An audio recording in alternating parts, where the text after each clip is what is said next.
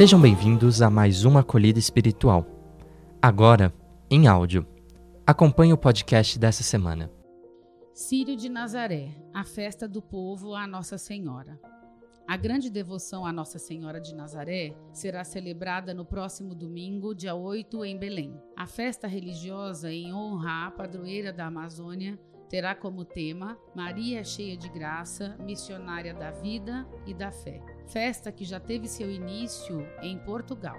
E no Pará, o caboclo Plácido José de Souza encontrou em 1700 uma pequena imagem da Nossa Senhora de Nazaré às margens do Igarapé, Murutucu, onde hoje se encontra a Basílica Santuário.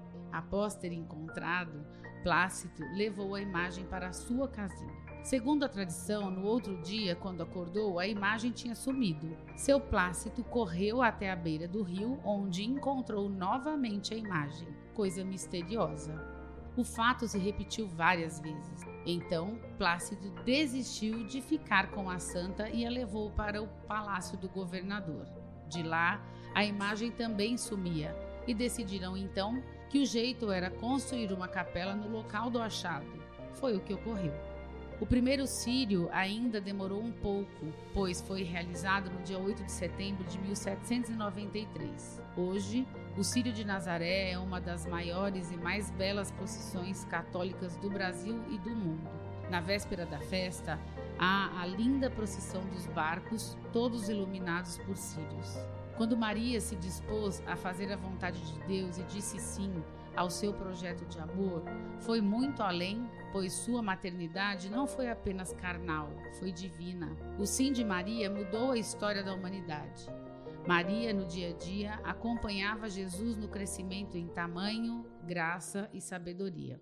Sabemos que Jesus é misericordioso, que veio para trazer a salvação para todas as pessoas, mas muitas vezes, na convivência com as pessoas, parece que ainda não praticamos a bondade para com os irmãos e irmãs, como Maria ensinou Jesus e ensina a cada um de nós. Devemos crer que, de fato, Jesus é quem chama a cada um para viver a sua missão, como fez Maria, a mãe de Jesus. É muito importante lembrarmos que o Sírio de Nazaré está inserido na história da salvação como São Lucas narra em seu Evangelho. Eis que conceberás e darás à luz um filho, a quem porás o seu nome de Jesus. Ele será grande, será chamado Filho do Altíssimo, e o Senhor Deus lhe dará o trono de seu pai Davi.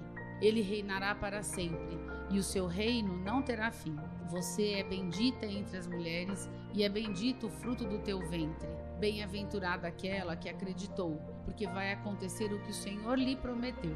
Naquele tempo, uma mulher levantou a voz no meio da multidão e disse: Feliz o ventre que te trouxe e os seios que te amamentaram. Jesus respondeu: Muito mais felizes são aqueles que ouvem a palavra de Deus e a põem em prática. Jesus veio ao mundo por meio de Nossa Senhora para trazer a boa nova do reino de Deus e firmar, pelo mistério pascal, a nova e eterna aliança entre Deus e os homens. Assim, a água da purificação dos judeus, sinal do Antigo Testamento, será substituída pelo vinho na nova aliança, que alegra os nossos corações e nos traz a salvação.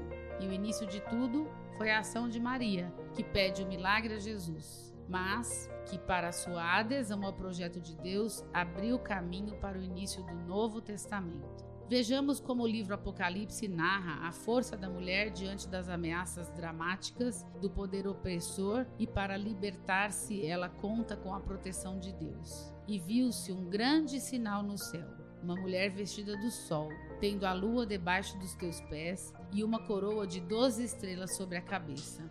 E estava grávida e com dores de parto e gritava com ânsias de dar à luz. E viu-se outro sinal no céu e eis que era um grande dragão vermelho que tinha sete cabeças e dez chifres, e sobre as suas cabeças sete diademas. E a sua cauda levou após a terça parte das estrelas do céu e lançou-as sobre a terra. O dragão parou diante da mulher que havia de dar à luz, para que, dando ela à luz, lhe tragasse o filho. E deu à luz a um filho homem, que há de reger todas as nações com vara de ferro e o seu filho foi arrebatado para Deus e para o seu trono. E a mulher fugiu para o deserto, onde já tinha lugar preparado por Deus, para que ali fosse alimentada durante 1260 dias. Vamos ver também o que São Paulo escreve à comunidade de Gálatas sobre a nossa filiação divina e livre, que se dá pela força da mulher livre. Portanto, irmãos, não somos filhos de uma escrava, somos filhos da mulher livre. É para a liberdade que Cristo nos libertou. Cais, pois, firmes e não vos deixeis amarrar de novo ao jugo da escravidão. Agora pare e pense: o que você sabe sobre o Círio de Nazaré? Você conhece alguma outra aparição de Maria além de Nossa Senhora de Nazaré? Você se sente livre, como aponta São Paulo? Você se sente coparticipante da obra da salvação? Você acredita na força das mulheres? Essa foi a acolhida espiritual da SAEA. Para acompanhar outras, fique ligado nos nossos canais e redes sociais. Até a próxima semana.